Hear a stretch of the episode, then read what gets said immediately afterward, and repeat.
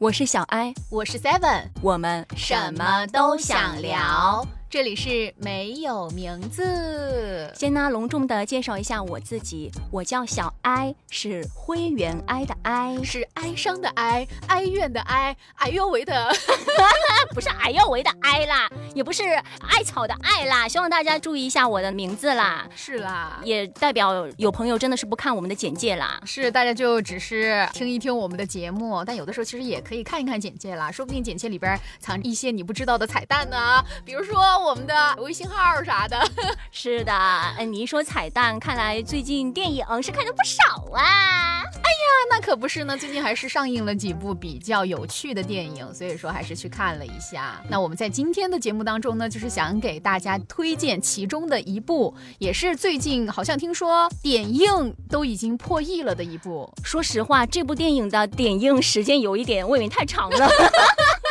当时看到提前上映的时候，我和我的妹夫都小小的激动了一下，然后我妹妹就在旁边不知所云，就不知道我们俩在干嘛，激动个啥。其实这部电影呢，六七月份的时候已经开始在一些平台上宣发了一些片段。我个人印象最深的呢，就是王传君在那儿叫着口号：“今天打工仔，明天做老板。”就印象很深刻，是对我们和大家聊到的就是孤注一掷啦。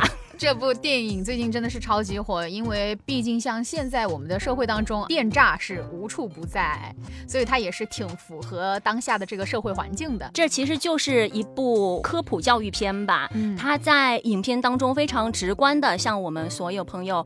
呈现出了诈骗集团他们从开始到最后都是怎样操作的。我觉得比我们平时在一些群里看到的一些什么通报啊，或者一些新闻报道啊来的会更直接一点。对，因为它整个电影呢，从诈骗的那种开始，你是如何进入圈套的，然后再在中间你可能会受到一些什么样的虐待，再到最后有的人可能就死了，有的人可能还幸运一点逃出来了。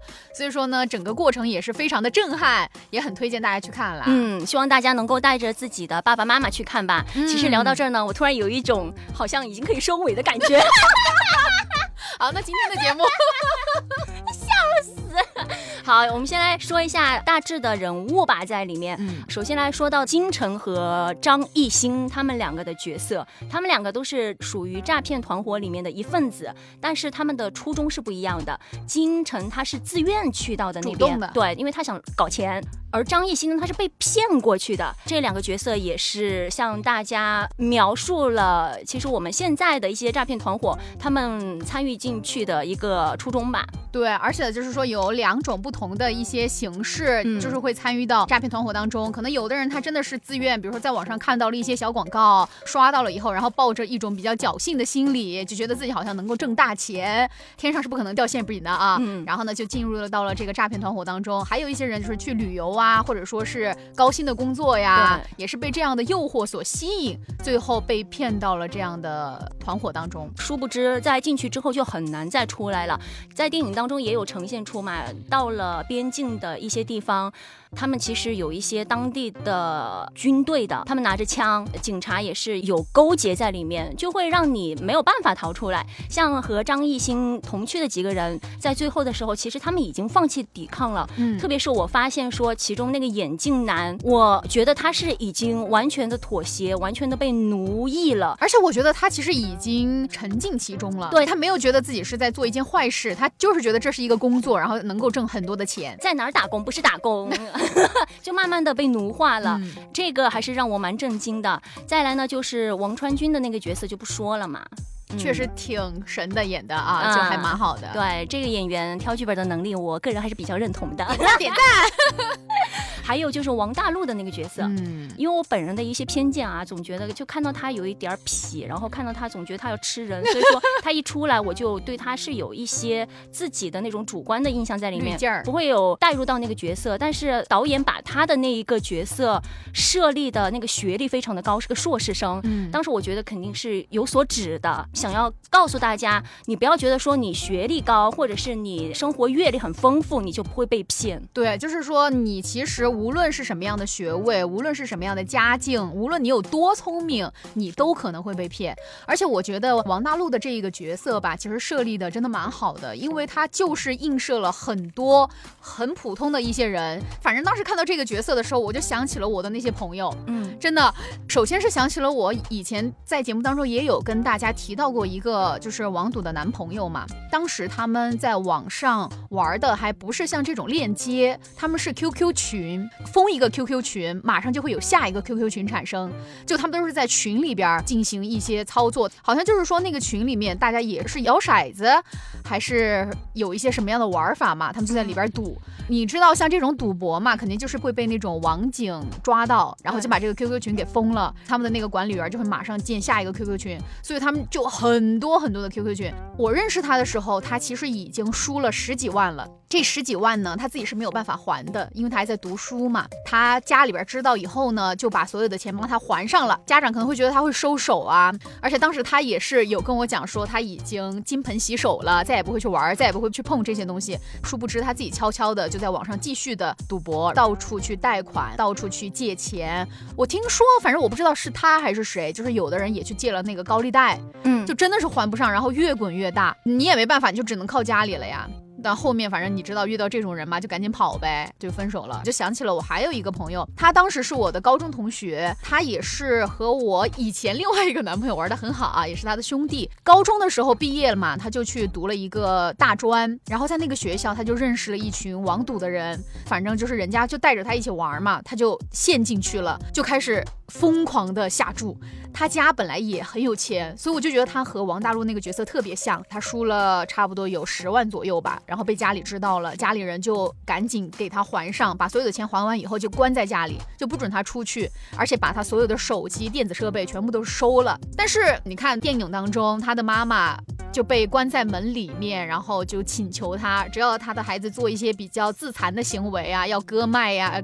那然后或者是怎样的，就会很心软。然后我那个同学也是，我虽然不知道他在家里做了什么，但是后面在过年的时候他是被放出来了的，而且还给了他压岁钱。然后他当时就和我的那个男朋友两个人坐在网吧当中，也是我那个男朋友跟我讲的，就他俩坐在网吧当中，他真的忍不住，马上就点开那个网页，就开始疯狂下注。嗯，劝都劝不了。对，就我其实看到这一些。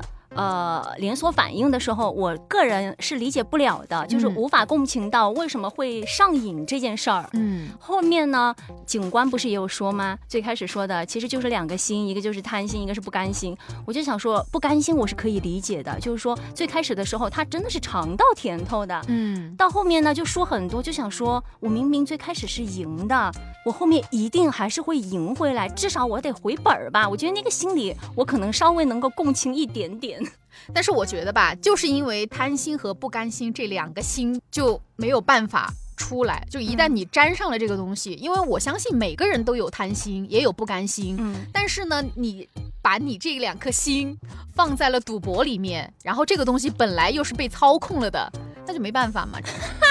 刚才 Seven 说到每个人都会有贪心和不甘心，我就想到的是我的不甘心全部都在爱情里了。就有一点 题跑偏了。我个人是蛮感慨，他回到奶奶家，他奶奶给他钱，然后就说这是你结婚的钱，然后他也纠结了很久，还是把奶奶的镯子拿走的那一幕。嗯，我觉得那个感情应该是很复杂吧，是挺复杂的。对，可能是他唯一的良知吧。嗯，就是他最后没有拿结婚的钱，但是还是把镯子拿走了，然后那个镯子最后同时和他一起碎掉了。对，哎，哎。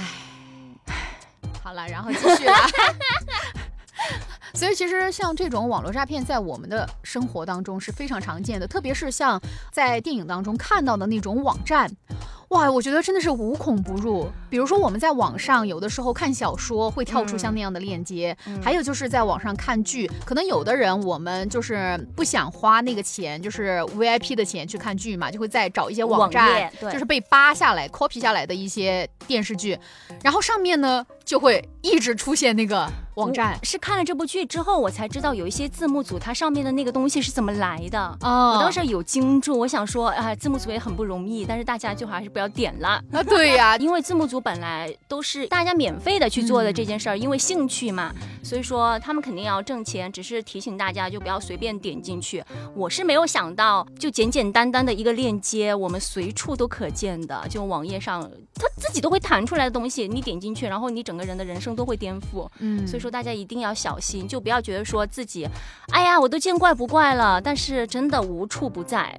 就为什么这部电影会引起那么大的共鸣，就是因为太多太多了。哪怕警察叔叔每天都在群里和大家通报，哪怕是你的小区每天都挂着那个横幅，但是还是每天都会有人上当，总会有人上当。对呀，就是我就是有的时候吧，哎，不明白。像我的长辈走出来第一句话就是说。还是人太贪心了。说实话，当你看到那种。高薪哈，比如说一个月能挣多少，你其实做的也不多，你就坐在那儿发一下牌，你只要美美的下了线之后，再和客户稍微的聊一下天，就可以月入几百个 W 什么之类的。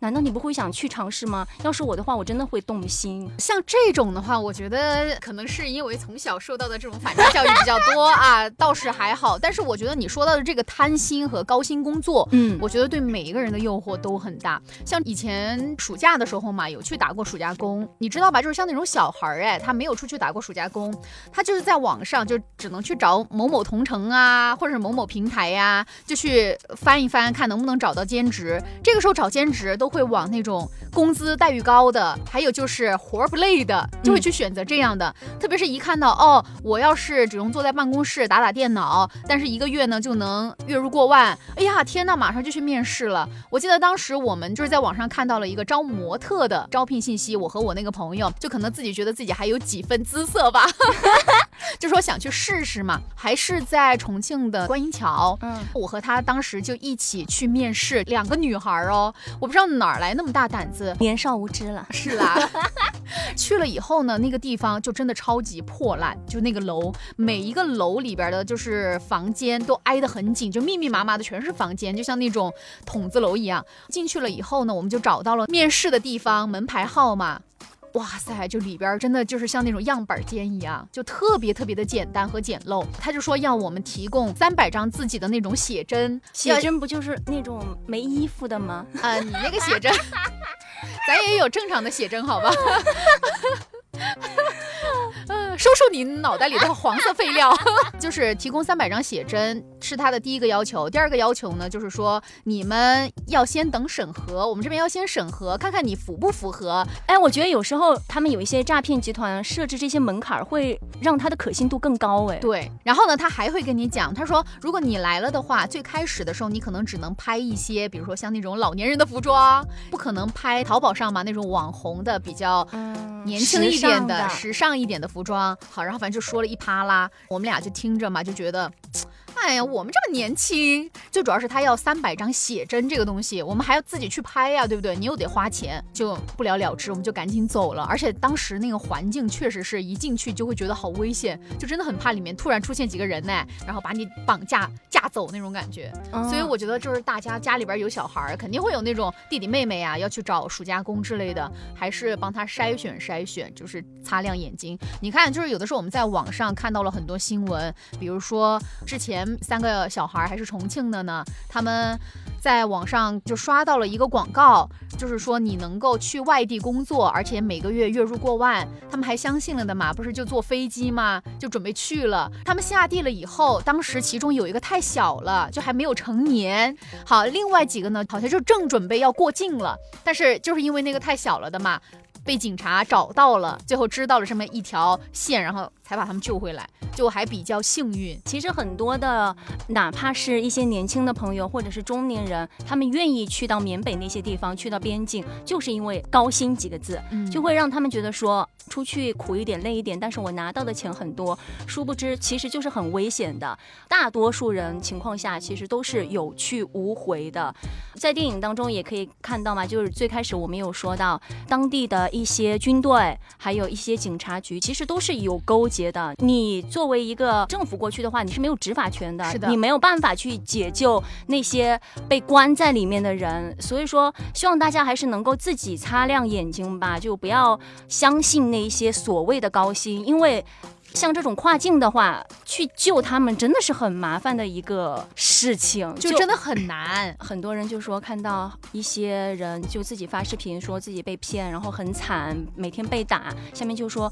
赶紧救他们！殊不知，其实这是非常有难度的。就不要说那么轻巧就可以去救他们。大家就是要从杜绝自己被骗过去为一个最重要的前提吧。你等着别人去救你，真的是没有多少人能够像金晨那样幸运的。对，而且突然遇到一个纯爱战士出现，而且还长得很帅。而且最主要的是，就是我们在电影当中看起来已经觉得很残忍了，但是在现实会比电影当中残忍上百倍。所以说。大大家也不要就是有那种滤镜，演到阿才的那个人物和金晨嘛，就是因为纯爱，最后把他给放掉了。但是他本人在电影宣发的时候也有说过，他说。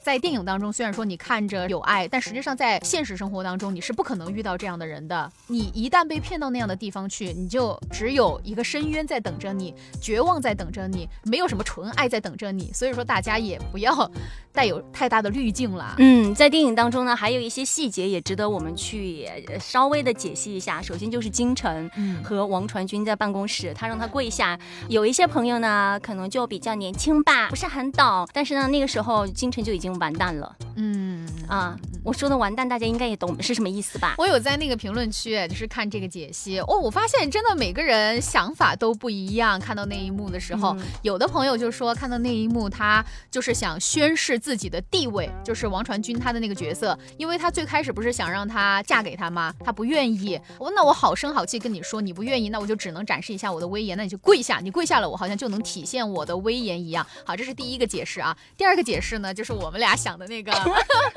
干点坏事儿，哎，就是那意思。反正我觉得，就是每个人看电影吧，都会有不一样的火花碰撞出来，也还是蛮好的。还有，不是阿才送金晨上船，就是送他走吗？就丢了他一件衣服。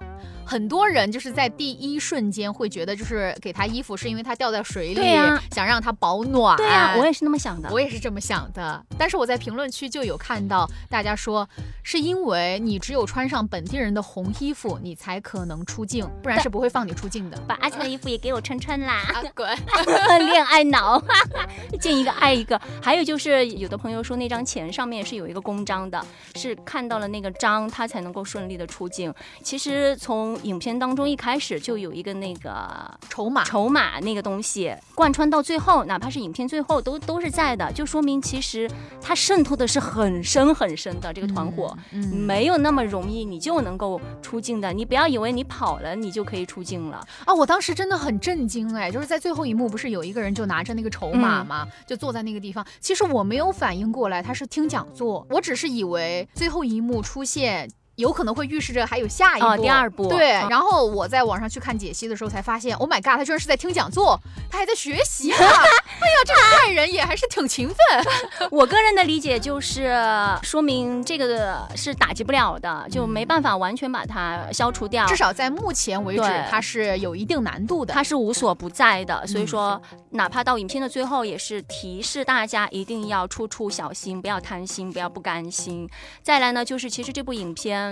我看资料说，两年前就已经拍好了，一路上也是遇到了非常非常多的阻碍，比如说，其实删掉了很多很残忍的，就是比挨打呀什么之类的更加残暴的事情，因为过于血腥，都是被砍掉了。导演听说也是在拍完这部电影之后呢，受到了一些威胁，就是一些电信的诈骗团伙的电话。所以说这部片子能够出来已经很不容易了，所以还是再希望一下，就真的希望大家能够带着自己的父母，特别是老一辈的和小一辈的去看这个电影吧。因为其实像我们现在这一辈的年轻人嘛，在生活当中这种反诈宣传确实受的比较多，对，大家都会把国家反诈 APP 给下下来。但是像我们老一辈和小一辈的，一个是小一辈他。还比较懵懂无知，他不太懂，所以说我们得提前从小教育。那像老一辈的呢，他们的思想就真的太固执了，他总是抱有那种侥幸心，他觉得自己才是对的，而且他们总觉得自己不会被骗。对，像我之前其实也有接到一个九六幺幺零的那种电话，还是九五幺幺零，当时对方就打给我说，他说你的号码显示说你是有诈骗风险的。我说我有一个号码不是我在用，是我给别人了，可能那个人他是有风险的。后来呢，我就告诉我的朋友，我说你的那个号码，你是不是在做什么？比如说你在刷单啊，或者是裸聊啊？因为这种诈骗，一般女生就是刷单，男生就是裸聊，要么就是投资、网赌，对，网赌这些。我就问他，他说没有啊。哎呀，我不会的，我也没钱，怎么怎么的。但是其实，在电影当中，你就会发现，哪怕没钱，他也依然会给你套路，他会让你贷款。嗯，你。依然是有钱的，所以说不要觉得说自己可能没钱，我就不怕别人来骗我，这个也是不行的啊！大家一定要提高警惕。对，在电影当中有讲到他们犯罪分子能够摸索到你的消费习惯这一点，我当时真的觉得毛骨悚然，就是他居然能够把你整个手机给你监控起来，只要你点了他那个链接，无论是你的淘宝、你的支付宝还是你的什么宝，你 你的小宝贝。他都能够把你的那个消费习惯给你摸得清清楚楚，你没钱了，他能马上给你弹一个贷款的链接，真的我觉得好吓人啊！就你感觉你整个人是被掌控了的，嗯，所以说大家也是要提高警惕啊，不要觉得好像自己有多聪明，其实我们每个人都不聪明，因为魔高一丈啊，啊，而且他们最主要的就是抓住了我们人性的弱点，我觉得这个是我们也没办法去改变的。但是呢，我们能提醒自己，这个是最重要的。对，就是提高自己的意识吧，也提醒周围的人、自己的家人，如果真的有发现这样的情况的话，及时的去做一些措施，比如说把他的手机给他砸了。当然也不是啊。你这个也太简单粗暴了点儿吧！真是的，反正就是做一些措施吧，通过合理的、合法的一些手段，嗯，保护一下他们。对，最后就是本来现在大环境就不好，大家就不要轻易的去相信什么所谓的高薪啦，嗯，就做人还是脚踏实地。在影片的最后呢，其实也有很多的亲历者以马赛克的姿态为大家讲述了自己所经历的事情，也可以看出，其实大家的初衷就是为了挣钱而已。对，而且。他们还算是比较幸运的一群人，他们至少能够有机会坐在摄像头面前为大家讲述这些故事。但可能很多很多的人，他都已经没有办法再回到曾经的故乡，也没有办法还有这种生还的机会。我觉得我们今天做这一期节目呢，除了就是给大家推荐这样一部影片以外，也是希望能够提高大家的警惕，就引起重视吧。希望大家能够平平安安的生活在这一个世界。上吧，嗯，就不要被一些所谓的利益所诱惑到。就还有很残忍的事情，只是没有呈现出来。比如说之前 Seven 说到的金晨她的指甲，哦，对，当时的那一幕，我觉得我真的没有想到。我也是在网上有刷到有些朋友的解析嘛，说当中有一个环节不是撬金晨的那个指甲嘛，给他撬掉了以后，他就不能再当美美的荷官了，所以他就直接被卖掉了，就卖到了那种红灯区。所以他为什么后面才会在大巴车？车上就是只要你这个工具没有用了，他们就会把你给当成其他的工具使用，把你变成一个商品，然后变卖到其他的地方，就总之要把你榨干，物尽其用。哪怕到最后，像大家在新闻上说的“嘎腰子”，可能都是最后一步了。就是当你没有任何价值，对任何价值的时候，那就是你的器官了。嗯 反正我觉得有的时候吧，网络上的东西，大家也要有自己的意识去。甄别，毕竟像现在玩互联网的这种未成年人太多了，他们有的时候真的无法去辨别和辨认那个地方到底是好还是坏。如果网络给他呈现的是好的话，他们可能真的会相信。所以也希望就是网络监管会更加的有力吧。嗯，当然最基本的肯定还是我们自己了，每个人靠自己。对，像我妹昨天还在那儿吐槽说，哎，怎么回事啊？我平时在电梯里照镜子，今天那个地方都给我挡住了，就是贴了一个电信诈骗的那个宣传单。就 真的无所不在，你就发现明明大家都知道这些是骗子呀，但是始终都有人呐，就在那不停的被骗被骗呐，你就会发现啊，这些人可真有钱呀，是啊，这个智商是怎么挣到这个钱的呀？反正哎。从我做起，从身边做起，行吧？那我们今天的节目就是这样了，也希望大家赶紧去把这部电影还没有看的啊看了啊，看了的也可以到评论区和我们一起讨论一下。对，把爸爸妈妈带上，如果他们觉得声音很大的话，就让电影院的工作人员把声音关小一点。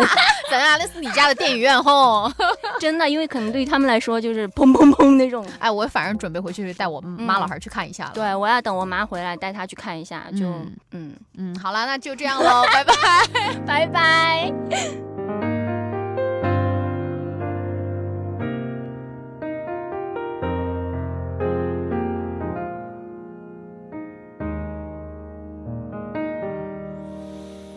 抛了锚的船，摇摇晃晃靠岸，抬头看了看千疮百孔的帆。他曾经那么勇敢，带我跨遍万水千山，原来看不见的风，就轻易能把它磨烂。数不清的人纷纷挤上加班，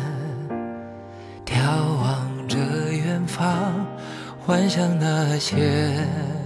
浪漫，他们向往的海洋，藏着他捞不完的梦想。问我有没有见过世界尽头的那束光？我点了点头，又摆了摆手，以为光阴分一秒微不足道。可以任性，无拘无束，心高气傲，放下尊严，有赌上性命，千金已散尽，只换来一张空头支票。年少时候豪言壮语，许下承诺，积攒半生人美故事，值得诉说。最后一天许下的心愿，是你不要再记得我。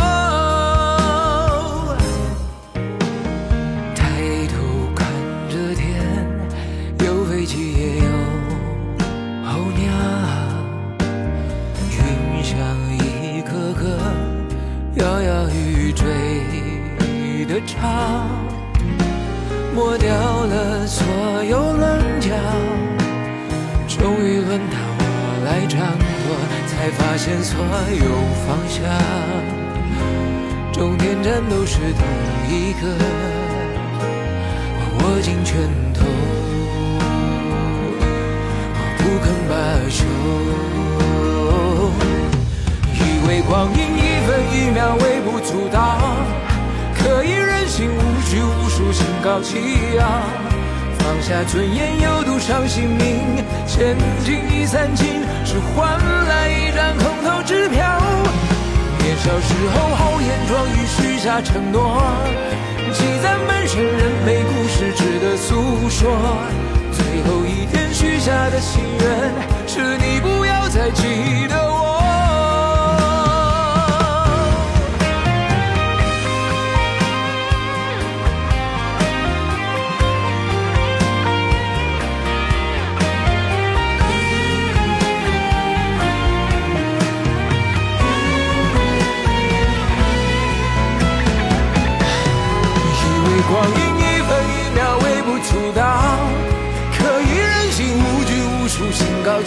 气傲，放下尊严，有赌上性命，千金已散尽，只换来一张空头支票。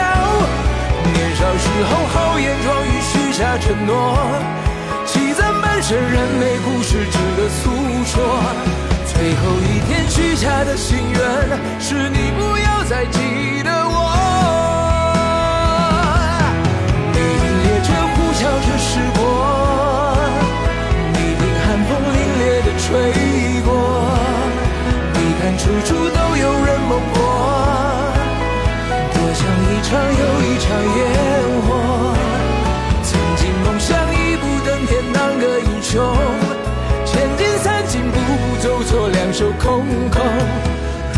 我们回到最初那天，抱紧你，连话都不说。